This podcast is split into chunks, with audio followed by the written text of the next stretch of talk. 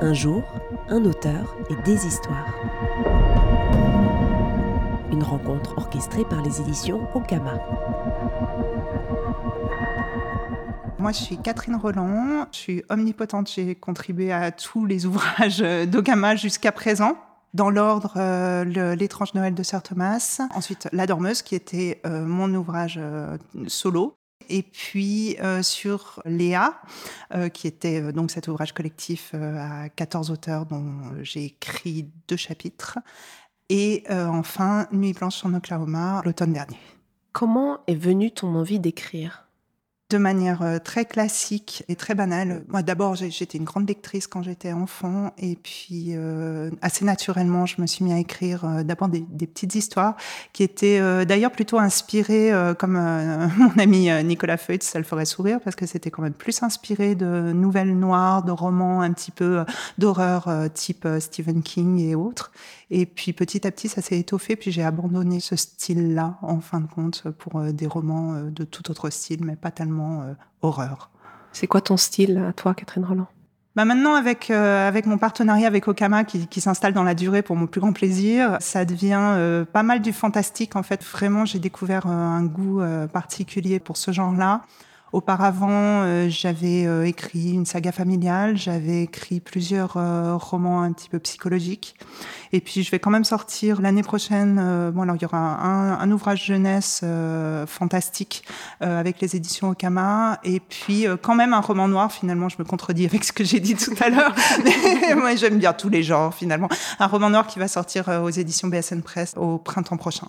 Tu dis que le genre euh, fantastique ou fantasy, euh, selon, permet d'autres choses ou te plaît beaucoup. Qu'est-ce qu'il apporte qu'est-ce qu'il euh, ouvre en termes de créativité et d'imaginaire pour toi? Le champ est, quasiment infini, c'est ça qui est merveilleux dans le fantastique. Alors moi, je suis particulièrement euh, sensible au réalisme magique, c'est-à-dire pas nécessairement le fantasy pur. J'ai un petit peu du mal à me projeter dans des héros qui évoluent dans des mondes vraiment trop différents d'une autre, avec des situations euh, complètement inventées de A à Z.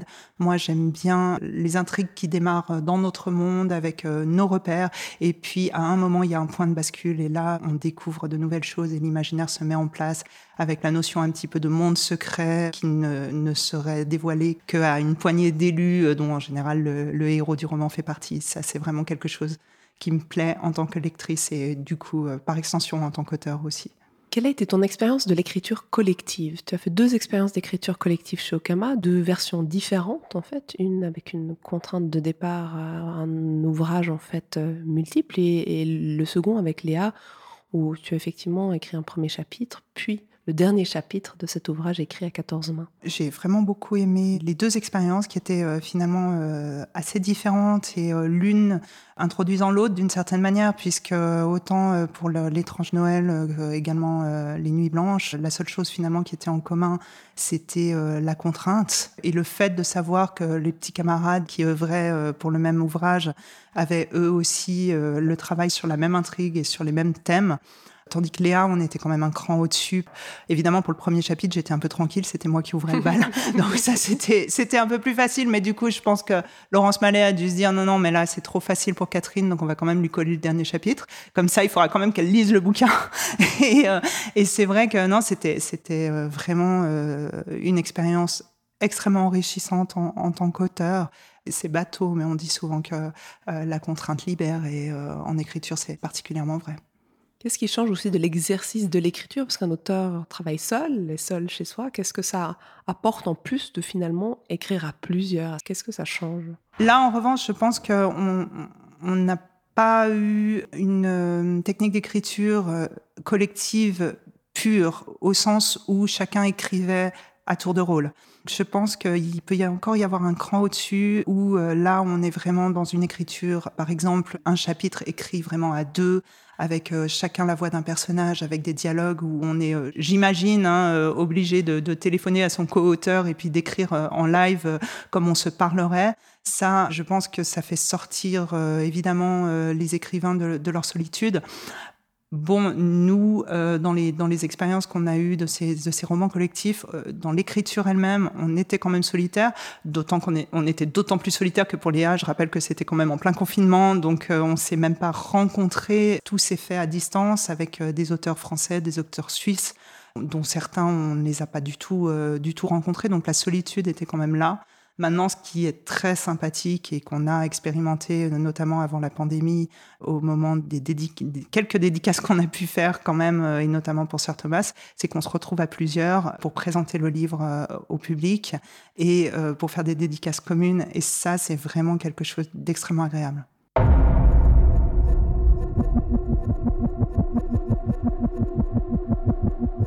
Quelle est l'histoire de Léa?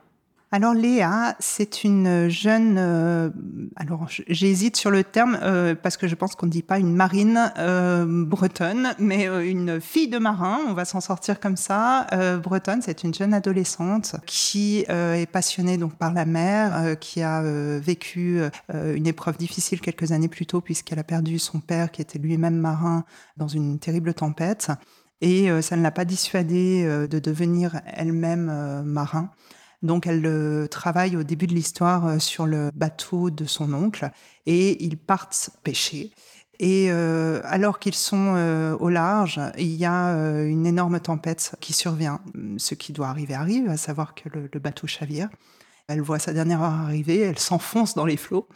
Et fin de chapitre, parce que voilà, il faut, il faut quand même ménager le suspense. Dès le chapitre 2, elle reprend connaissance sur une plage dont elle a l'impression que c'est la plage qui borde le village où, elle vit en Bretagne, jusqu'au moment où elle lève les yeux et où elle s'aperçoit qu'il y a euh, un nombre de lunes, euh, je crois, euh, qui est relativement inopportun, où il y a trois lunes, deux soleils, des, bestioles dans le ciel qui la coursent le long de la plage, des gens qui n'ont pas l'air tout à fait humains, enfin, et elle en déduit assez rapidement qu'elle doit être assez loin de sa Bretagne natale. Et à partir de là, il lui arrive tout un tas d'aventures assez extraordinaires dans ce, dans ce nouveau monde. Quel est ton personnage préféré de cette histoire? Et pourquoi? J'aime bien Stégus. C'est un, une bestiole qui est mi loup mi-dragon, qui euh, a un côté euh, relativement euh, flegmatique. J'aime bien les animaux flegmatiques et assez plein d'humour. mais il n'y a que Léa qui s'en aperçoit parce qu'il se trouve qu'elle est la seule à pouvoir communiquer avec lui par télépathie. J'aime bien déjà euh, cette idée et euh, cet animal, un petit peu l'animal fidèle, le compagnon de l'héroïne. Euh, c'était chouette. Maintenant, bon, tu me demandes de choisir, je te parle de Séguste, mais la plupart des personnages sont, vraiment attachants et c'est ça qui fait un petit peu la force, je pense, de, de ce recueil, c'est que chaque auteur a apporté de lui-même dans le personnage. Et ce qui était très très beau et ce qui sent, je pense, à la lecture, c'est que l'auteur créait un personnage et celui qui reprenait ensuite dans le chapitre suivant le personnage qui avait été créé à la fois respectait vraiment le travail du co-auteur et amenait sa touche personnelle. Et du coup, on a des personnages qui sont extrêmement riches, tout en gardant une cohérence assez importante, tant sur l'histoire que sur leur, euh, justement leur personnalité. Et je pense quand même, alors bon, c'est, toujours délicat de se jeter des fleurs, mais je, je pense qu'on a fait du bon boulot quand même. je suis d'accord.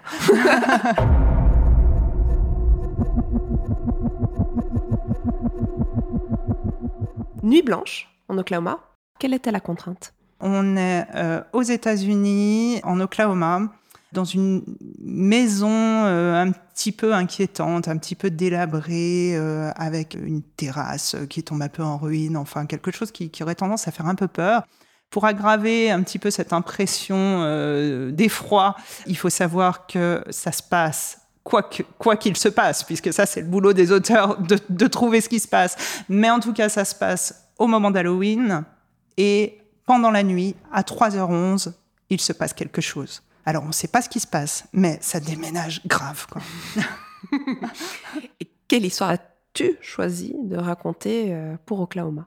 Moi, j'ai raconté euh, l'histoire d'un jeune garçon, c'est un petit New-Yorkais qui s'appelle Gabriel, et euh, qui se retrouve euh, en Oklahoma euh, un petit peu en transit, puisque lui, il allait retrouver son père. Bon, ses, ses, parents ont divorcé quelques, quelques temps plus tôt, et il allait retrouver son père pour passer des vacances un petit peu nature avec lui dans les Rocheuses.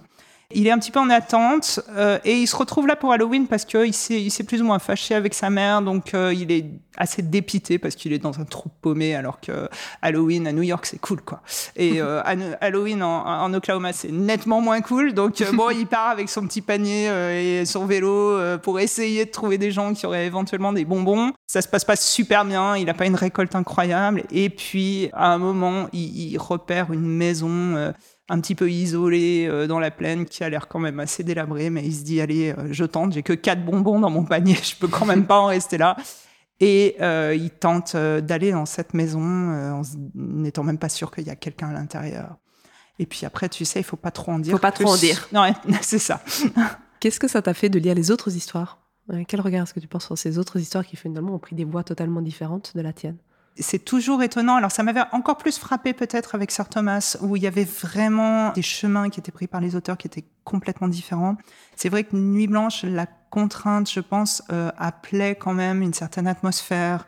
Halloween, euh, ce côté noir, obscur, un peu inquiétant, ça appelait quand même l'histoire de fantômes, euh, l'histoire. Donc, donc il y a plusieurs histoires qui sont un peu dans ces thématiques-là, et c'est normal. Néanmoins, je pense sincèrement qu'on ne lit pas du tout la même histoire plusieurs fois, et c'est toujours ça qui est incroyable de, de s'apercevoir qu'à partir d'une même contrainte, on a des imaginaires complètement différents euh, qui s'expriment et au final des histoires euh, qui sont euh, qui partent dans des dans des sens totalement opposés. Et ça c'est assez incroyable.